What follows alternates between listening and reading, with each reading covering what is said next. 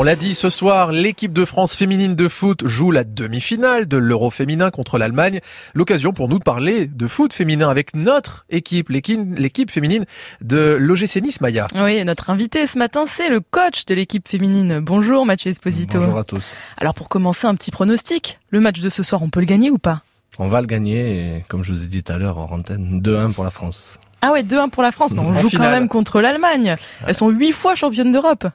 C'est euh, ils sont prenables et je sais que voilà, on a on a quand même un bon effectif, un bon groupe. Hein, on sort avec des matchs euh, qui a été qui ont été remplis, d'autres un petit peu moins, mais voilà, une demi-finale, euh, voilà, c'est c'est il faut il faut la gagner pour aller au bout et et puis voilà et puis l'Angleterre elle est déjà en finale. J'ai regardé hier, ça va être aussi euh, un adversaire coriace en finale parce qu'on va aller en finale. Donc et c'est quoi nos atouts? Alors Qu'est-ce qui fait qu'on pourrait y aller? On a des, des joueuses qui jouent dans des clubs euh, très performants, hein, comme à Lyon, comme à Paris, euh, des bons clubs aussi en Europe. Aujourd'hui, je pense que voilà, les, il manque un trophée à cette équipe et puis euh, si on peut l'atteindre dès cette semaine, ça peut être une bonne chose. Alors, on s'en rappelle, en 2019, lors du mondial en France, on avait connu un, un vrai engouement pour le football féminin. Est-ce que c'est encore le cas aujourd'hui ou est-ce que c'est un petit peu retombé? Non, je pense que ça, ça a pris un peu d'ampleur juste derrière. Après, il y a eu quand même un coup d'arrêt avec le Covid.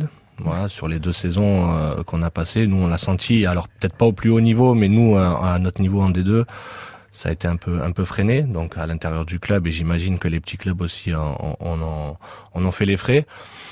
Mais j'espère que ça va repartir. Voilà, si, si l'équipe de France, la vitrine du foot féminin montre, montre une bonne chose, euh, je pense que ça va, ça va repartir de plus belle. Oui, ça permettrait de redonner un petit peu de dynamisme en fait hein, euh, au foot féminin. Ouais, bien sûr. Ouais, c'est ce qui, euh, c'est ce qui, c'est ce qui manque un petit peu. Voilà, d'avoir un petit peu comme on fait les garçons. Hein, voilà, avec avec ce titre en 2018 voilà, derrière, euh, il faut que la France euh, chez les filles fasse, euh, fasse pareil. Voilà. Alors vous, vous entraînez l'équipe féminine de l'OGC Nice et quand vous dites que vous êtes leur coach, est-ce que les réflexions ont changé par rapport à il y a dix ans, par exemple? Ouais, Le foot féminin a, a, beaucoup évolué. Maintenant, il y a, y a pas mal de coachs garçons qui ont entraîné des, gar enfin, des garçons et qui, qui basculent dans le monde féminin. Il euh, y en a qui restent, il y en a qui retournent dans le monde masculin. moi, ça fait maintenant, euh, je vais attaquer ma cinquième saison. Et euh, ouais, c'est c'est un, un, milieu qui me plaît, voilà, de travailler avec les filles. Et puis euh, aujourd'hui, j'y suis, j'y suis bien. Et puis euh, voilà, il faut que il faut que ces mentalités changent un peu parce que des fois, je vois des commentaires sur le foot féminin dans, dans les réseaux, c'est pas c'est pas toujours euh, tout beau et mais, mais c'est dommage parce qu'il faut vraiment il faut vraiment connaître ça et, et, laisser le temps au temps aussi parce que voilà, il a besoin encore d'évoluer c'est sûr. Mais on est on est sur le, le, le bon chemin. En tout cas c'est pris plus au sérieux hein, aujourd'hui le, le, foot féminin quand même. Oui ça se professionnalise. Euh, en France ça va pas tarder je pense vraiment pour être euh, vraiment professionnel que ça soit en D1 ou en D2 ça se fait dans les autres pays en Espagne ou en Angleterre aussi notamment. Voilà, mais ça ça va pas tarder alors pour, pour, euh, pour donner encore un peu plus d'ampleur euh, au foot féminin, il y a des progrès à faire en termes de retransmission. On pense notamment à la télé par exemple. Alors que pourtant dans d'autres sports, c'est beaucoup plus équilibré, le tennis ou l'athlétisme par exemple. Pourquoi ça marche pas en foot? Pourquoi est-ce que c'est pas aussi bien retransmis?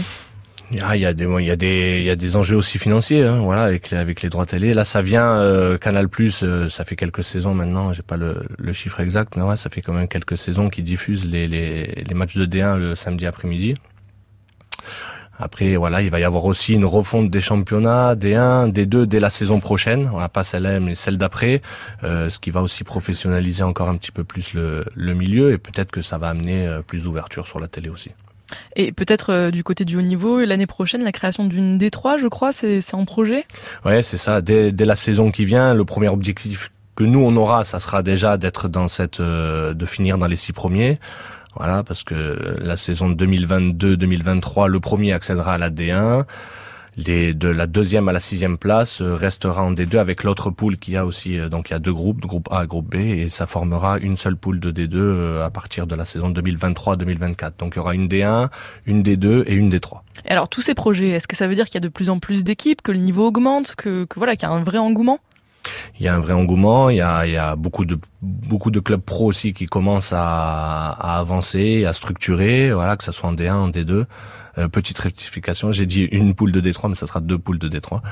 Euh, voilà, mais après le milieu, enfin les clubs professionnels font que ça va, ça va avancer et euh, oui, ça, il y aura de nouvelles ambitions pour ces clubs-là aussi. Et puis Voilà, il y a les clubs amateurs qui, qui résistent ou qui, qui montent aussi un petit peu. Voilà, euh, je pense à Soyo qui résiste en D1 chaque année, par exemple. c'est c'est c'est des clubs qui qui se maintiennent au plus haut niveau et puis voilà, ça ça professionnalise bien la chose. D1, D2, D3, c'est ça va être ça va être bien. Et nous alors, est-ce qu'on peut monter en D1 ou pas? C'est l'ambition que l'on a sur les, les deux trois prochaines années, voilà, qui, a, qui arrive. Déjà, on, a, on sort d'une belle saison euh, en finissant deuxième. Euh, voilà, maintenant, euh, il reste une marche à franchir. C'est difficile parce qu'il faut gagner le championnat pour monter.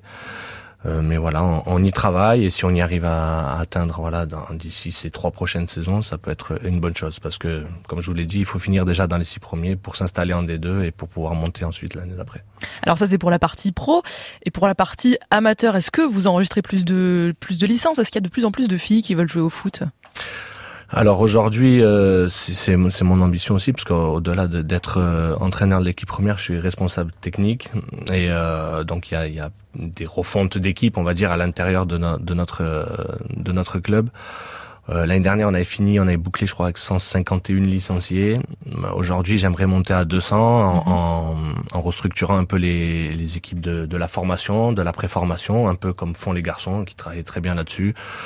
Euh, j'aimerais euh, voilà, j'aimerais avoir une école de foot où on découvre le football jusqu'à on va dire U9 après la préformation U11 U13 où, où j'aimerais mettre deux équipes dans chaque catégorie U15 aussi une équipe qui joue en championnat garçon et une équipe qui jouera en championnat filles donc ça, ça double les équipes dans ces catégories-là. On a une équipe que, que l'on a créée il y a deux ans euh, qui nous a empêché de jouer avec le Covid.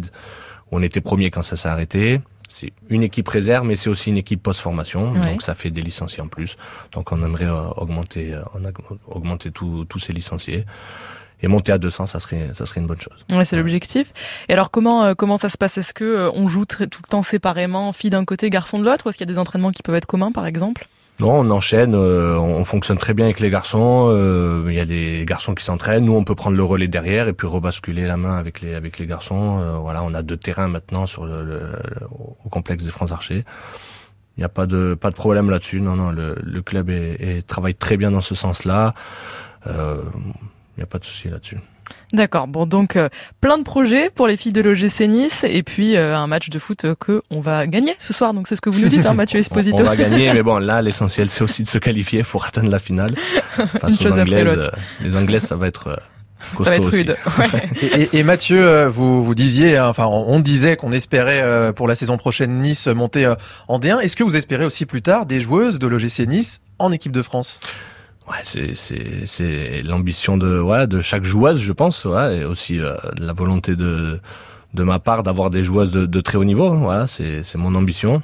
Mais euh, ouais, monter en D1, c'est la première étape, et après avoir des joueuses, voilà, internationales, c'est autre chose. Même si on en a à d'autres niveaux, on a là avec l'équipe de France militaire, mais ça ça va, ça va venir. C'est bien noté. Merci beaucoup Mathieu Esposito, coach de l'équipe euh, féminine de l'OGC Nice. Allez les Bleus, disons-le, et allez évidemment le gym comme chaque fois. Merci Mathieu.